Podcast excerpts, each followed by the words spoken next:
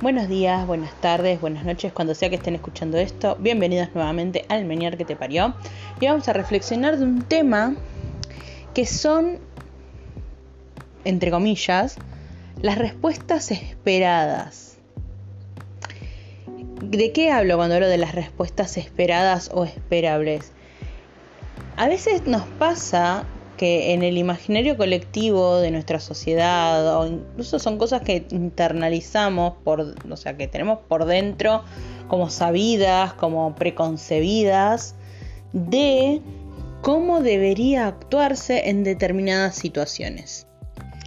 Y muchas veces si no podemos dar una respuesta acorde a eso que pensamos que sería la respuesta esperada o esperable, nos hace sentir bastante culpables o como que estamos actuando fuera de lugar en determinada situación.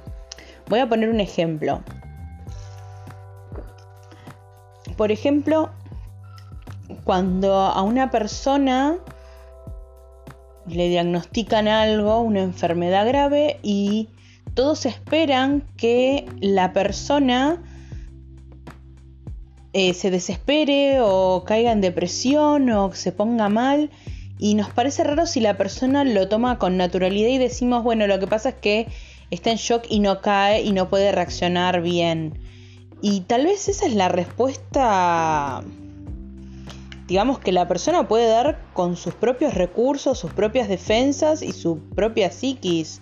O lo mismo de que gente que dice, ah, bueno, pero yo le conté determinada noticia y no reaccionó como esperaba, qué sé yo. Hay gente que, por ejemplo, le decís, ay, sí, mirá, em, no sé, me ascendieron en el trabajo y esperás que el otro haga una fiesta. Eh, a veces que incluso hay situaciones en las que uno no sabe muy bien cuál es justamente cuál es la respuesta esperable y uno no sabe qué contestarle al otro para que para quedar bien uno, digamos, ¿no? Porque a veces que, por ejemplo, qué sé yo, te pasa que te enterás que, no sé, que un pariente o una amiga va a tener familia y vos realmente, si a vos te pasara, te parecería una desgracia, pero al otro le da felicidad, entonces le decís, ay, sí, felicidades. Pero en el fondo decís, mmm, la verdad que si me dieran, o sea, si yo tuviera que ver esa noticia y me dicen felicitaciones, diría, no, la verdad que me, acaba de pasar una desgracia. O sea, porque no a todos lo mismo nos pega de la misma forma, ni vemos todos los eventos como todo el mundo cree que se deberían ver. ¿A qué voy? Muchas veces lo que es una buena noticia para una persona no lo es para otra. Entonces a veces, incluso aunque reaccionemos o demos una respuesta preestablecida que se considera una buena respuesta, al otro le puede parecer una burla o es como diciendo, ¿qué me estás diciendo? ¿No ves que estoy mal con esta situación? ¿Qué me venís a decir que está bueno lo que está pasando? ¿Qué sé yo? O sea, son cosas que, que me parece que, que no hay, que no hay, digamos, no hay como un análisis completo de la situación a veces al momento de dar esas respuestas automáticas o respuestas que consideramos esperables y podemos llegar a quedar mal incluso dando la respuesta esperable, pero otro va a venir a justificar, che, pero ¿qué esperabas que te dijeran ante esa situación? O sea, a veces uno pretende que el otro sepa también, o sea, es como todo un gran problema de comunicación, y es un tema de comunicación, ¿no? Porque mm, por un lado está, está bien, vos no te puedes enojar con alguien por haberte dicho felicitaciones con algo que por ahí a vos no te parece tan bueno o que la gente reaccione excesivamente a cosas que a vos te parecen absolutamente intrascendentes en tu vida, por ejemplo, qué sé yo. Eh, en el caso de las mujeres, que a las mujeres generalmente, a mí no me pasó, por un lado por suerte porque realmente es una cosa como, no sé, las siento fuera de lugar, pero qué sé yo, por ejemplo, a las mujeres, muchas veces cuando son niñas y tienen su primer periodo, la gente les hace regalos y fiestas, o he sabido que hay gente que le hacen fiestas, en general les dan regalos. En mi casa nadie me dio ningún regalo. O sea, yo me acuerdo que le avisé a mi abuela. Fue como que algo que fue como, digamos, entre mujeres, como que avisé. Y, ah, bueno, nada más. O como, ah, bueno, listo, empezó una nueva etapa en tu vida. Qué bueno, felicitaciones, ¿qué querés que te diga, no? Y tuve amigas que les han hecho regalos y he leído de gente que cuenta que les, o sea, mujeres que les han contado que les han hecho una fiesta, o sea, no sé, es como que no me sentía muy a gusto con una fiesta. O sea, por ahí me hubiera gustado el regalo, pero lo de la fiesta es como que no, no me consuela, no me consuela con el problema que estoy teniendo. Eh, es, por eso digo, a veces que hay situaciones en las que las costumbres o lo que se suele hacer con determinadas cosas es como algo un poco, digamos, más, más lindo y más fácil de apreciar. Las fiestas de 15, por ejemplo. Para mí la fiesta de 15 no era trascendente. O sea, yo no era una persona con muchas amistades en el colegio y menos a los 15 años. Y la verdad que no hice la fiesta de 15 porque tenía otra opción mejor, que era irme de viaje. Yo preferí irme de viaje y no hacer la fiesta de 15. Porque para mí cumplir 15 años no me significó nada. O sea, pero hay chicas que sí, y que necesitan la fiesta y necesitan sentirse las princesas por una noche. Eh, y después para eso también tenés el casamiento, cosa que tampoco creo que me pase a mí en la vida, o sea, y tampoco me parece tan trascendente, o sea, porque en realidad en todo caso es una decisión mía y la fiesta más que para mí es para mi familia, ¿no? O sea, yo no la voy a disfrutar la fiesta. Lo más probable es que me la pase estresada, o sea, porque me estresa mucho ser anfitriona. Por eso no hago fiestas, básicamente. Pero está como toda esa pompa de cómo debería sentirse la mujer o cómo deberían sentirse las personas con respecto a ciertos eventos, cómo reaccionar frente a la muerte de un ser querido, cómo reaccionar frente a la muerte de una mascota, cómo reaccionar frente a un cambio de trabajo, cómo reaccionar si te rajan del trabajo. O sea, es como que hay un montón de, de supuestas respuestas o reacciones que deberían darse y que cuando vos no cumplís con eso, la gente dice, che, pero ¿qué te pasa? Que no, no, o no caíste, o no entendés, o, o por qué no celebrás, o por qué no llorás. Ese tipo de cosas, ¿no? Es como. qué sé yo. Cosas que uno por ahí las siente. No sé si más ajenas a uno, sino como que no las siente tan trascendentes en la vida de uno. Y por ahí otras cosas que a otros no les parecen tan trascendentes, a vos te movió el piso, ¿viste? Es como que mm, nos quedamos a veces incluso un poco choqueados ante la reacción de la reacción, digamos, ¿no? Por ejemplo, cuando a mí me dijeron, che, ¿por qué no vas a hacer fiesta de 15? Mis compañeras que hicieron fiesta de 15 y no me invitaron a su fiesta de 15, me preguntaron por qué yo no hacía fiesta de 15. Y básicamente le dije porque me ofrecieron algo mejor. Eso es lo que dije. Porque en realidad podría haber sido mortalmente sincera. Después de ese año empecé a ser mortalmente sincera con mis compañeras de colegio, ¿no? Pero les dije, me ofrecieron algo mejor. La realidad es que por dentro pensaba, flaca, no me invitaste a su fiesta de 15 y yo te tengo que hacer una fiesta porque vos querés ir a una fiesta de 15. O sea, vos me estás cargando. o, o mostrarme dónde están las cámaras, porque realmente esto parece un chiste mal contado. En fin, la gente muchas veces, o sea, está la reacción de la reacción, o sea, gente que reacciona a su vez por tu reacción frente a determinados eventos, y uno se siente ahí más desencajado que nunca, porque decís, a ver, para, vos me estás cuestionando el por qué yo hago o no hago, o el por qué yo reacciono o no reacciono. O sea, a mí me ha pasado de estar en situaciones traumáticas, estresantes y horribles y no reaccionar como reaccionan otras personas. O sea, hay gente que se le desata la paranoia, hay gente que se encierra, hay gente que empieza a tener problemas. Bueno, yo mando todo para adentro. soy así, yo mando todo para adentro. Y no es lo más sano, ¿eh? Yo creo que es más sano destruir una habitación a veces frente a ciertos eventos traumáticos. Porque por lo menos lo sacas para afuera, pero yo la mando para adentro. ese es mi problema. Y lo trato en terapia también, ¿no? Pero, o sea, lo que voy es que a veces que la gente dice, che, pero vos reaccionaste o muy bien, o muy calmada, o Sí, bueno, a veces es como el meme ese que dice internamente estoy gritando, ¿viste? O que te agredieron verbalmente, por ejemplo, y que dicen, ay, eh, pero vos te quedaste muy calmada. No, está bien, pero, o sea, me puedo quedar calmada porque en el contexto en el que estoy no me queda otra que quedarme calmada. Internamente a esa persona por ahí, o sea, en mi mente la maté siete veces, o sea, qué sé yo, cosas que uno hace para no, para no explotar, porque tampoco, tampoco siempre termina siendo tan bueno explotar. O sea, yo digo de que hay que sacar las emociones afuera, que que, hay que tragárselas, pero hay momentos en los que no podés explotar. Porque es el laburo, porque es el ambiente de tu familia y están en una situación en la que no da.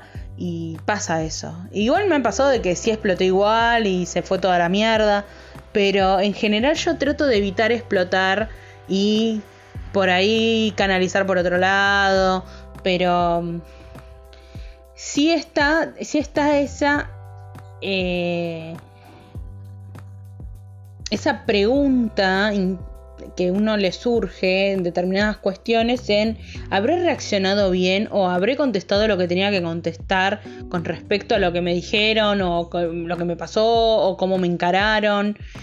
Y también aparecen esos memes de, de que te despertás a las 3 de la mañana acordándote de cuál hubiera sido la mejor respuesta para cerrarle el traste a lo que te dijo tal y tal persona diciendo, ay, sí, bueno, fui políticamente correcta, pero la verdad se hubiera merecido que le dijera, no sé, ¿sabes qué? Ándate a la mierda.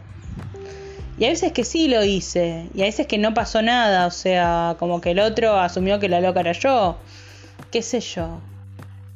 Pero sí, sí pasa mucho eso de que esperamos respuestas de otro de alguna forma y como que también se las exigimos, pero nos las exigimos a nosotros mismos.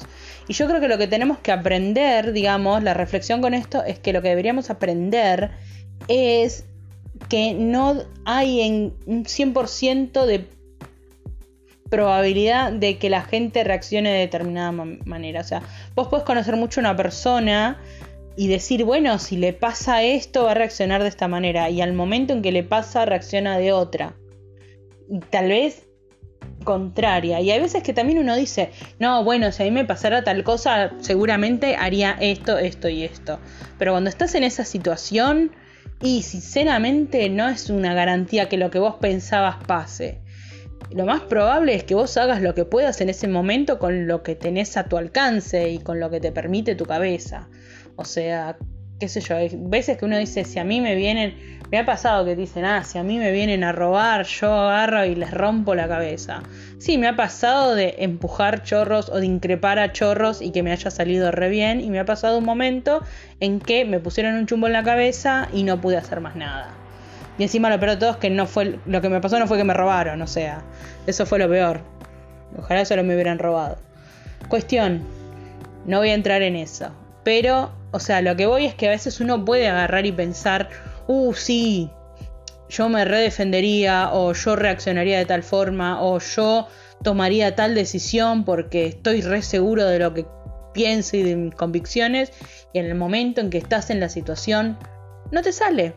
Entonces es como que ni siquiera podés predecir al 100% cuál va a ser tu reacción y si esa reacción va a estar o no acorde a lo que vos pensabas que sería la respuesta esperable.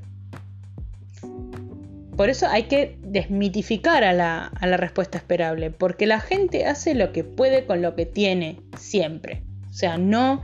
Hay gente que sí, que vos decís, sí, por el carácter que tiene y la formación que tiene, si le sucede esto, va a decir esto. Y es fácil decirlo fuera de la situación también, ¿no? Porque, qué sé yo, yo siempre dije, los dioses no quieran. Si yo tengo un terrible accidente y, no sé, pierdo mis piernas, Y yo me, subo a la silla de ruedas y sigo haciendo mi vida porque a mí no me va a frenar como hice con el oído. Yo me pongo el audífono y sigo, voy a seguir estudiando, voy a ser profesional porque a mí esto no me va a frenar. Y bueno, ¿y qué hacer? Y bueno, aprendo lengua de señas porque aunque no pueda escuchar más, yo voy a seguir laburando y voy a seguir estudiando porque a mí esto no me va a frenar. Esa es mi, mi reacción frente a mi sordera. Ahora, estando en la situación, te lo digo, estoy en la situación, me pasa, me puse el audífono. Ahora, por ahí algo que todavía no me pasó y espero que no me pase, o qué sé yo, me diagnostican una enfermedad grave y me dicen, bueno, usted tiene que hacer determinado tratamiento que será invasivo, molesto, tendrá tales efectos secundarios y uno piensa que la reacción esperable sería decir, sí doctor, empecemos el tratamiento o sí doctor, voy a hacer todo lo que usted piensa o todo lo que usted diga. Y por ahí en ese momento, en cuando te cae el baldazo, o no reaccionás, o no querés, o querés una segunda opinión o una tercera, porque también estás en ese derecho, o te agarras y decís, por el motivo que, que quieras, decís, no, no voy a hacer el tratamiento y no quiero. Eh, Puede ser esa tu respuesta inicial y que después lo mastiques y digas, no, bueno, en realidad en ese momento yo estaba en shock, no sabía lo que pensaba y, y seguís o no. O sea, es como que vos no podés nunca predecir en situaciones extremas especialmente. Porque uno puede decir, ah, bueno, está bien, eh, si llueve, la verdad es que no salgo porque no me gusta mojarme. Y sí, lo más, lo más probable es que si llueve, no quieras salir para no mojarte. Pero por ahí eh, si sabes que una persona llegada te necesita, te va a importar tres huevos que llueva y que no tengas paraguas y te vas y te mojas todo y no te importa porque querés ayudar a esa persona. O sea, a eso voy. Es que en, especialmente en situaciones extremas es muy difícil quedarse con las situaciones...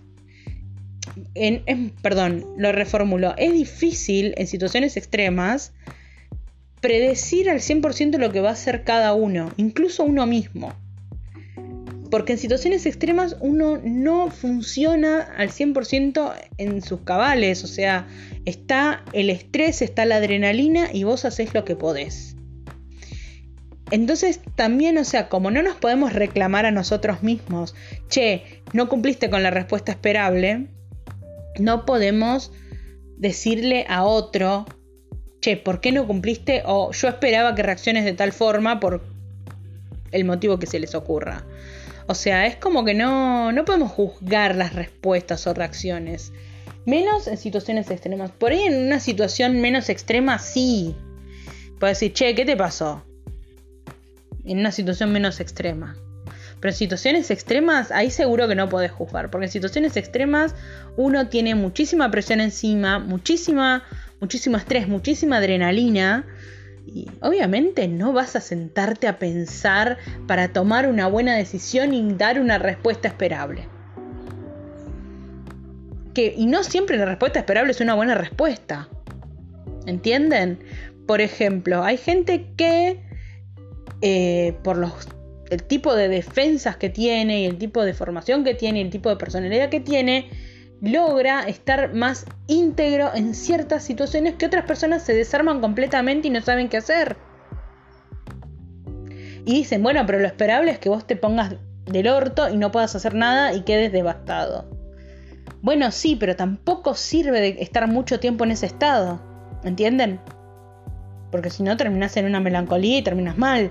O sea, terminás depresivo. O sea, por eso, o sea, no siempre la respuesta esperable es la mejor sostenida en el tiempo, por ejemplo. Sí, podés tener un momento de shock, sí, está bien sentirse mal, sí, está bien desarmarse un poco. Pero después de a poquito uno se tiene que volver a rearmar porque si vos tenés que seguir funcionando, la vida sigue. ¿Entienden? O sea, no le podés exigir a una persona, por ejemplo, uno sabe que los duelos tienen se calcula aproximadamente una duración de un año. A veces puede durar 10 años, a veces puede durar 5 meses. Uno dice aproximadamente un año es lo que dura la situación de duelo. Y Cada uno hace el duelo como buenamente puede. Hay gente que piensa que estar de duelo es estar tirado en una cama llorando. Y no necesariamente es así. O sea, somos tan únicos, tan únicos que nosotros por ahí el duelo lo podemos llevar mediante otras actividades. ¿Qué sé yo? Hay gente que perdió un ser querido y a partir de ese dolor creó una fundación para que se investiguen, no sé, determinados síndromes o enfermedades relacionadas con la muerte de esa persona. Y está re bien. O sea, sacar fuerza del momento doloroso está re bien. Como está re bien que si esa persona quiere estar un tiempo sola llorando, se le respete que esté sola llorando. No digo que dejemos que la persona quede melancólica. O sea, no, lleguemos a esos extremos. Pero sí, pero sí, saber respetar las reacciones de las personas en momentos extremos. O sea, yo hablo de situaciones extremas, no hablo de, bueno, se me rompió una uña y la tipa se pone trágica y suicida por eso. Eso no es una reacción, no solo no es, no es esperable, sino que tampoco es del todo normal, o sea, es muy exagerada. Pero yo digo que en situaciones extremas es muy difícil juzgar y no se debería juzgar las reacciones por lo menos iniciales de las personas. Así que nada, esa fue la reflexión que tuve y con respecto a esto. Y la verdad que me parece que es algo bueno para reflexionar, que es algo que nos puede ayudar a aceptarnos un poco más en, y en no castigarnos tanto por no encajar en esas respuestas o no encajar en esas reacciones que nosotros suponemos que son las que deberíamos dar en determinadas situaciones. Así que bueno, los dejo con eso y espero que lo hayan disfrutado. Buen fin de, porque hoy es viernes. Chau, chau.